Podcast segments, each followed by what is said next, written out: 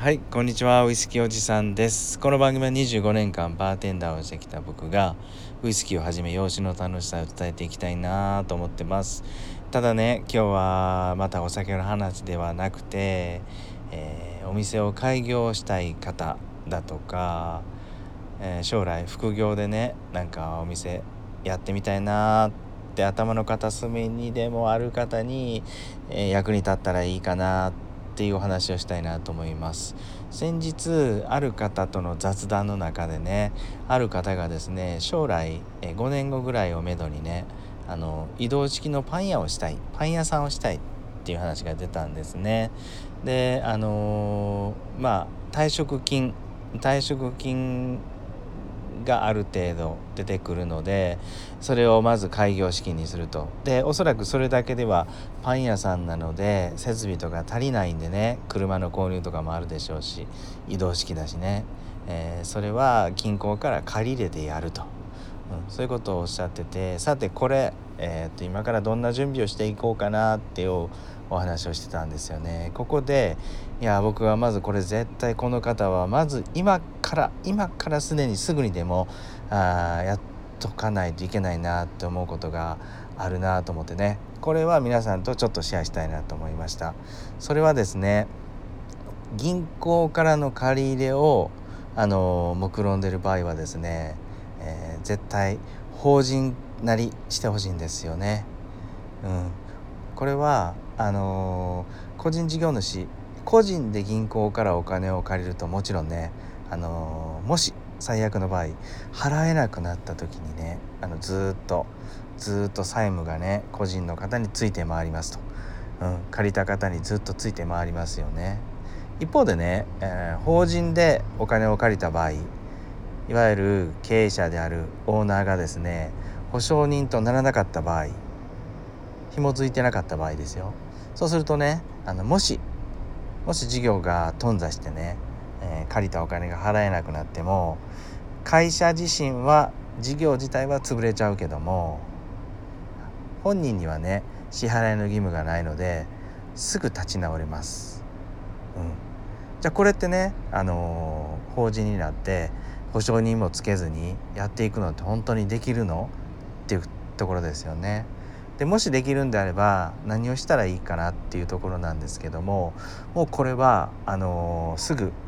すぐね今日明日銀行に飛び込んで、えー、私は法人化してるので保証人つけずに、えー、お金を貸してくださいって言っても銀行はもちろん貸してくれないですよね。じゃあどうするかっていうともうねこのこの方でいくと、えー、このパン屋さんやりたい方の話でいくと準備期間が5年ほどありますと。なのでねまずはですね地元の商工会だとか商工会議所にね、えーと、経営相談に行きます。法人なりする前からですよ。そしてある程度顔をつないでおいてえーとまあできたらね3年ぐらい前銀行から借り入れる3年ぐらい前から法人なりをしてそこでねもうすぐにあのお金の出し入れをしておくと。でもっといいいいことはそこでね定期預金とか、うん、銀行にまず銀行にまずしっかりうちはお金が、まあ、潤沢ではないんですけどお金の流れがしっかりありますよっていうところを見せておくとはいまあこれに尽きると思います。でねあのー、なんで商工会とか商工会議所がいいかっていうとやっぱ一番一番はですねあのー、無料もしくは月会費だけで結構な相談に乗ってくれます中にはですね商工会の人で、まあ、相性もあるだろうしあのちょっとあんまり動いてくれないなっていう人もいると思うんですけどそれはそれでねあの商工会の方はいろんな人もいるし、えー、こっちからこういうことで、え、相談に乗ってほしいんですけどってどんどんどんどんねこっちから行けば向こうも動いてくれると思います。なので費用が劇的に安いと。そして商工会議所はですね金融機関ともしっかり地元の金融機関とはパイプがあります。なのでね、あのそういうことも相談に乗ってくれると。そして経営相談なんかも、あの中小企業診断士の先生だとか、えー、税理士の先生、えー要所要所のね相談事にパチッとあったですね専門家を費用を安く相談に乗ってくれると紹介してくれるとそういう形になるのでね。まずは開業をしようかなとかスタートアップのところではですね商工会議所行かれたら絶対にいいと思います。そして次に金融機関としっかり取引をする。えー、っと地元の信用金庫だとかね信用組合、うん、まずはそういうところの窓口に行って口座を作りますと。そして次に法人なり大体まあ最低でも2年ぐらい2年ぐらい前からは法人なりしといてほしいですね。そこである程度お金の流れの実績を作っておいて銀行にからの信頼を得ておくと。そうするとねだいぶだいぶ、えー、保証人なしというかあのちゃんと金利も安く貸してくれるっていう体制が整っていきます。ただこれはですねあの結構個人の保証人、えー、法人だけでいきなり貸してくれるっていうのはハードルが高いんで、うん、経営者のオーナーの方もねしっかりしっかり勉強して作戦を組んでおかないといけません。でもっと言うともう地元の金融機関もねお店によってあの性格いろいろ対応が違ってきますのでその辺もやっぱり準備期間は2年ほど作ってあのコツコツコツコツ毎日ねあの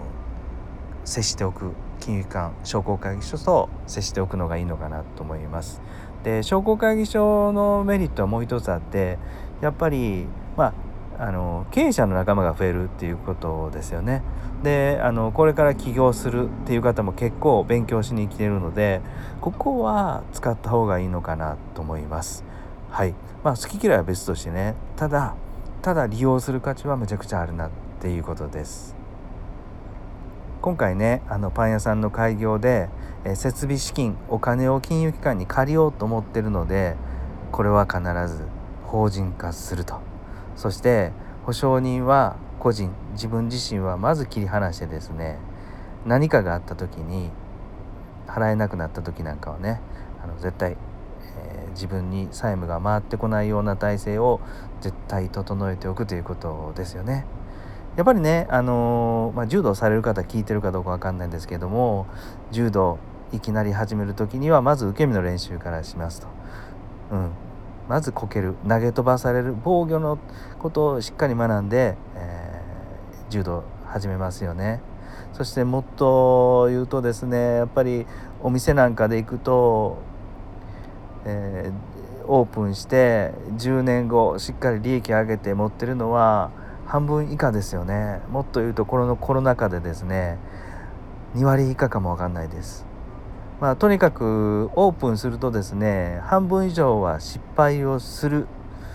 っていうのを、まあ、失敗失敗を考えてお店をオープンする人はいないと思うんですけどもただやっぱりねあのこけてもすぐに立ち直れるような体制はあらかじめ取っておいたらあのすぐリスタートしやすいんじゃないかなと思います。逆にこれずっとずっと金融機関の支払いがね追っかけてくるとですね立ち直りにも立ち直れなくなりますよね。はい。なのでもう削れるリスクは今のうちから最初のところで、えー、取っといた方がいいなと思います。そしてそれはですね最低でも2年ぐらい前から準備は必要ですよっていうところ。をお伝えしたかったです。はい、これはあのウイスキーおじさん今回カクテルラジオではなくてねあのもう一つポッドキャストでやってる経営者に届けるご機嫌ボイスという番組僕やってるんですけどこっちで届けるべき内容なんですけどここのね開業の時のリスクを減らすっていうところはあのー、ぜひぜひどなたでも聞いておいてほしいなと思ってこのカクテルラジオでもあのお話ししましたはいこのねリスクリスクヘッジの話最後まで聞いていただいて今日もねありがとうございました。